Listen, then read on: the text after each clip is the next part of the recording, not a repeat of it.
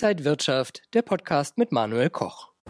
DAX und MDAX-Konzerne haben 2022 trotz vieler Unsicherheiten fast so viel verdient wie im Rekordjahr 2021.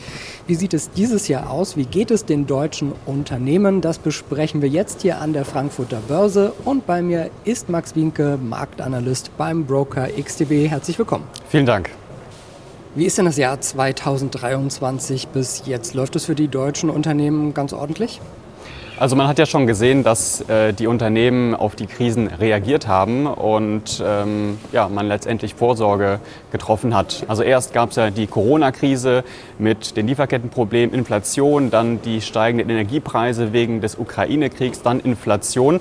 Also man sieht eben äh, ja, letztendlich eine starke Anpassungsfähigkeit und das hat sich in folgendem wiedergespiegelt, nämlich äh, höhere Cashflows und auch weniger Schulden.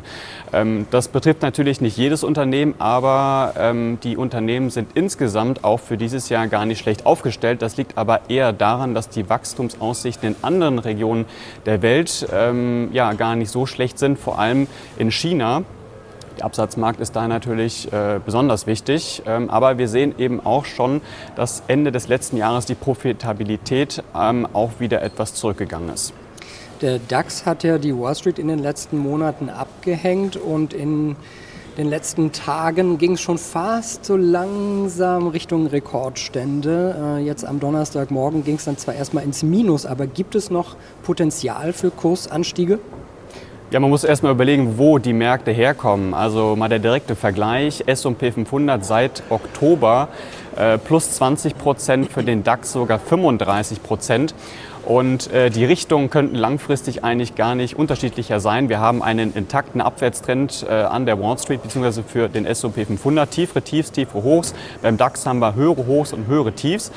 Und ähm, ja, du hast es gerade schon erwähnt, äh, dass ja, der DAX einfach gut dasteht. In dieser Woche werden ähm, kurzfristige Rücksätze als Kaufgelegenheit gesehen und das Rekordhoch ist eben auch relativ nah. Da fehlen nur noch ein paar hundert Punkte und kurzfristig könnte es sein, dass wir in den nächsten Wochen zumindest mal einen Test sehen. Wer mittel- oder langfristig unterwegs ist, der sollte sich vielleicht aber noch ein bisschen gedulden, denn wir haben jetzt einen sehr starken Aufwärtsimpuls erlebt in den vergangenen Wochen, knapp 1500 Punkte ähm, ähm, an Anstieg. Und ähm, dabei wurden auch wichtige Widerstandsmarken äh, durchbrochen. Ähm, letztendlich will man ja als Händler oder als Anleger die Korrekturen kaufen, die Schwächephasen für den besseren Einstieg. Und ich denke, ja, dass für äh, die meisten Händler, also die äh, längerfristig unterwegs sind, da eher die Füße stillhalten sollten. Und wer ein bisschen spekulativer ist, der könnte dann nochmal den Versuch sehen, ähm, ja, diesen äh, Anstieg in Richtung Rekordhoch. Die Inflationsrate ist in Großbritannien weiter zweistellig, aber im Euroraum an sich fällt sie weiter. Das zeigen die Daten für März. Ist dieser Trend dann positiv für EZB und Anleger? Also insgesamt für die Eurozone haben wir jetzt äh, wieder gesehen, dass die Inflation zurückgeht.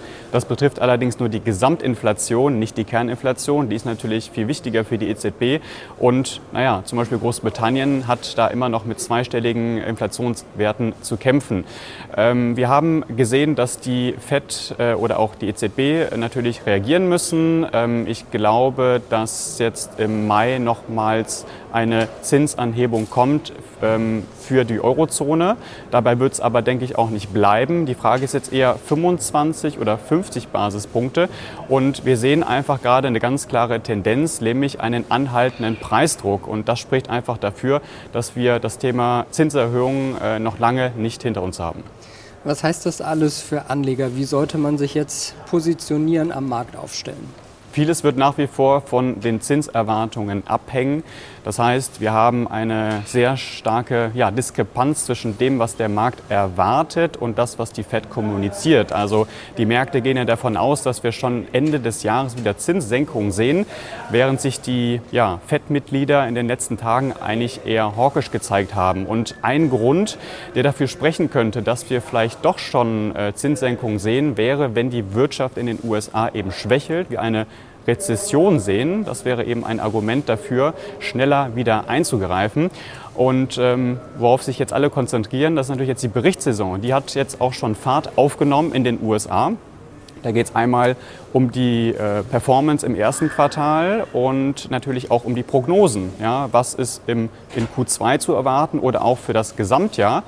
Und ähm, Fokus dieses Mal, denke ich, äh, das sind die Gewinnmargen. Also wir sehen, dass die Unternehmensumsätze ähm, insgesamt ähm, ja, eigentlich positiv ausgefallen sind, steigen. Allerdings steigen auch die Kosten. Und äh, das hat natürlich Auswirkungen auf die Aktienmärkte und das könnte der Wall Street vielleicht auch einen Dämpfer verpassen. Und wir werden das weiter im Auge behalten. Vielen Dank an Max Winke, Marktanalyst beim Broker XTB. Dankeschön, dass Sie da waren. Und danke an Sie, liebe Zuschauer, fürs Interesse. Bleiben Sie gesund und munter. Alles Gute. Bis zum nächsten Mal. Und wenn euch diese Sendung gefallen hat, dann abonniert gerne den Podcast von Inside Wirtschaft und gebt uns ein Like.